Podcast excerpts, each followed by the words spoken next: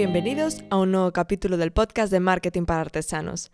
Soy Adriana Campo y este es el podcast de la BOA, donde hablamos de técnicas y estrategias de marketing y negocios para marcas de productos hechos a mano.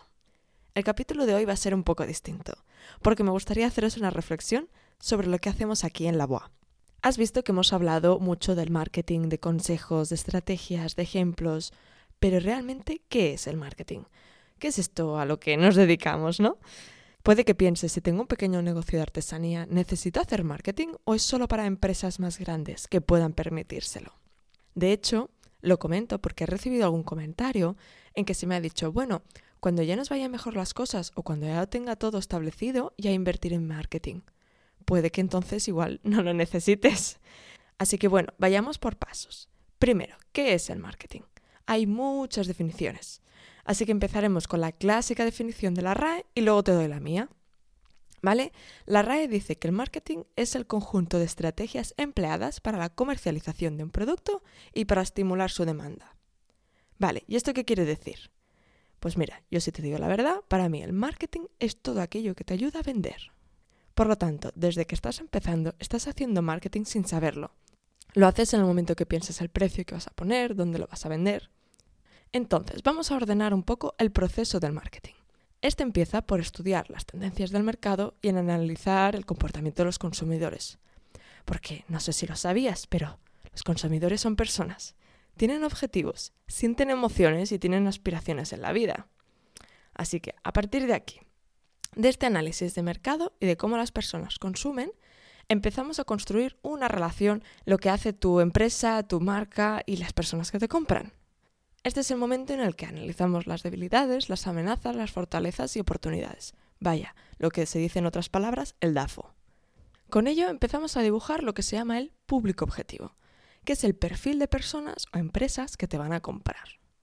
Una vez sabes cómo es el mercado y a quién quieres venderle lo que haces, es el momento de marcarse una meta. Se trata de fijar, mm, en el fondo, una meta realista, algo que se pueda medir con números. ¿Vale? Es un poco como la diferencia del marketing con el voy haciendo. ¿Vale? Así que no puede ser tu meta mm, vender más o vender por internet, sino que tiene que ser algo que realmente tú puedas medir en números. Una meta, pues por ejemplo, podría ser aumentar las ventas de la web un 20% o conseguir vender 100 unidades de nuevo modelo de zapatos. Estas métricas son estratégicas. Deben permitirte vivir de tu negocio con solvencia y además, como no, desarrollar tu actividad en los próximos años.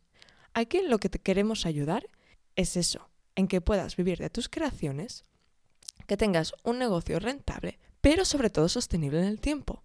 Porque sí, puntualmente puede estar de moda algo, mm, hay una tendencia actual que te acompaña y te ayuda, pero lo que queremos es ayudarte a que pasen 10 años, 15 años y puedas seguir viviendo de la artesanía.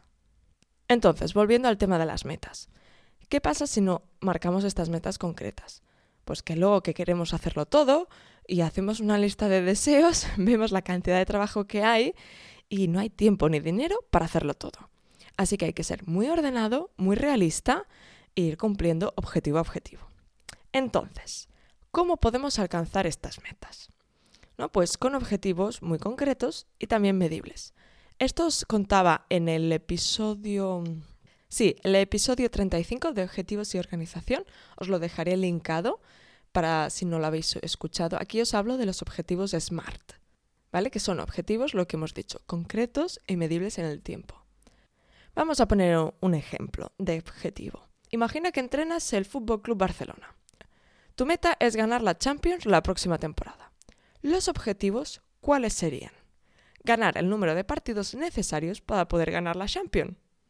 Metas y objetivos deben ser cuantificables y realistas. Juegues en el Fútbol Club Barcelona o trabajes en tu propio taller de artesanía. Bien, a partir de aquí las cosas ya se ponen más interesantes. Que aquí es cuando pensamos en marketing, pensamos en acciones, en plan publicidad, TikTok. Entonces, ahora es el momento de pasar a la acción y ver qué acciones harán que consigamos esos objetivos. Por ejemplo, queremos vender más a través de la web, quizás deberemos valorar crear una campaña de Instagram Ad que nos traiga más tráfico a la web. Pero a veces confundimos el marketing con pensar estas acciones. Pero si igual tú tienes un perfil que tienes mil seguidores, pues oye, no creo que sea la mejor estrategia para ti con pocos seguidores intentar enviarlos a la web. Igual lo que necesitas es primero aumentar la comunidad, aumentar la visibilidad offline. Vale, todas estas estrategias al final deben ser estratégicas y adaptadas a tu negocio, lo que hemos dicho.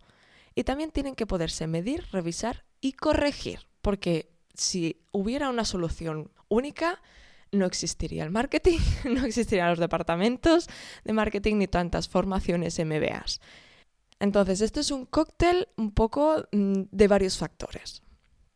Así que, en resumen, todo esto es lo que recoge un plan de marketing que toda empresa, sea grande o pequeña, debe tener. Es una herramienta, en el fondo es una herramienta indispensable para enfocar tus acciones, teniendo un objetivo claro hacia dónde quieres ir, porque si no, mm, se te lleva, pasa el año, esto ahora lo tenemos muy claro que venimos del año pasado, has acabado el año y dices, no sé, muy bien, ¿quién toma las riendas aquí, el negocio o yo? Así que sí, claro, sin un plan de marketing tu negocio puede funcionar, pero debes asumir que algún día tus clientes puede que dejen de comprarte y no sepas el por qué. Y, o no tengas tiempo suficiente para adaptarte a las nuevas tendencias de mercado, porque sabemos que compramos distinto que hace igual 10 años. La pandemia nos ha marcado. Entonces, mm, todo pasa muy rápido. ¿Vas a tener tiempo de adaptarte? En otras palabras, puedes perder oportunidades, incluso dinero. Y ahora, por otro lado, ¿qué no es el marketing? Bueno, pues comercial, ¿vale? La venta directa al cliente. Ambas partes van de la mano. Pero para entenderlo mejor, el marketing equivale a sembrar y la parte comercial sería cosechar, ¿vale? Sin un trabajo previo es difícil que te compren. Y en el fondo, todo negocio pasa en algún momento por estos tres puntos básicos y esenciales, que son, primero, tus clientes deben saber que existes. Después, deben saber quién eres, tus valores, qué te diferencia tu marca y finalmente, tus clientes te compran. El marketing, en el fondo, conecta estas tres fases, haciendo que tu negocio pues, sea rentable y tenga futuro, que para eso estamos. Así que piensa un momento. ¿Tú alguna vez has comprado algo sin saber que existía esa marca, sin saber quién era?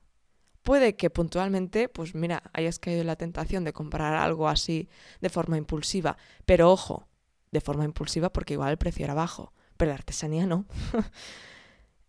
Todo este proceso que te he explicado de qué es un plan de marketing, de todas las fases que hay, todos los elementos que lo forman parte, es lo que trabajamos nosotros. ¿Vale? Nosotros, te cuento, no somos una agencia de marketing que te entregamos un PDF con el logo y ya está, y aplícalo tú como buenamente puedas. ni tampoco somos una escuela de formación de que te explicamos la teoría y luego, bueno, pues espabilate en tu negocio. No. Nosotros somos esa persona que se sienta contigo y te ayuda a ver qué necesita tu negocio para crecer y te acompañamos a implementarlo.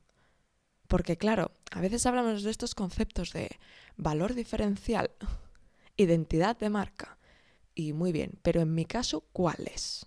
¿No? Por ejemplo, estas semanas hablábamos de temas web. Nosotros no hacemos webs. Te ayudamos a ver tu web analizando cómo compra tu cliente y te explicamos qué tendría que tener tu web para vender más, en definitiva. Luego tenemos todo un ecosistema de profesionales de confianza a nuestro alrededor para implementar todas estas acciones, ¿no? De temas web, diseño gráfico, finanzas, copywriting. Pero nosotros que conocemos muy bien el sector de la artesanía, el diseño y cómo se compran estos productos, te ayudamos en tu estrategia, en cómo encontrar tu valor diferencial, en cómo conectar con tu público. Somos esa cabecita extra para tu negocio. Así que estés en la fase en la que estés, tanto si aún no has empezado y necesitas validar tu producto, o ya tienes una empresa con años de experiencia y quieres innovar, conocer mejor las tendencias de compra, te ayudamos en tu negocio creativo. A mí me encanta el marketing y es aquello que permite que el OEB pueda vender bolsos a 3.000 euros. Sí, y sé que el marketing puede ayudar a personas creativas a desarrollar su negocio de manera estable, honesta y con futuro.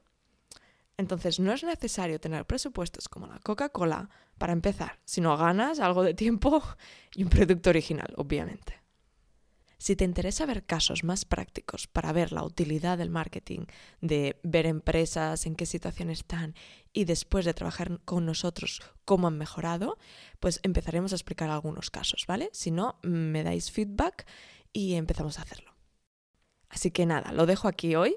Solo tenía ganas de dedicar un episodio a hacer esta reflexión, porque la palabra marketing tiene tan mala prensa. Es que no tiene la culpa. Así que si os interesa conocer un poco más cómo trabajamos nuestros servicios, te dejaré en las notas del podcast el link con más información. Pero yo siempre empiezo con una llamada, solo para conocernos, para que me cuentes tu caso. Porque como hemos dicho al principio, primero somos personas. Y para nosotros esto es clave. Así que sí, venga, lo dejo aquí.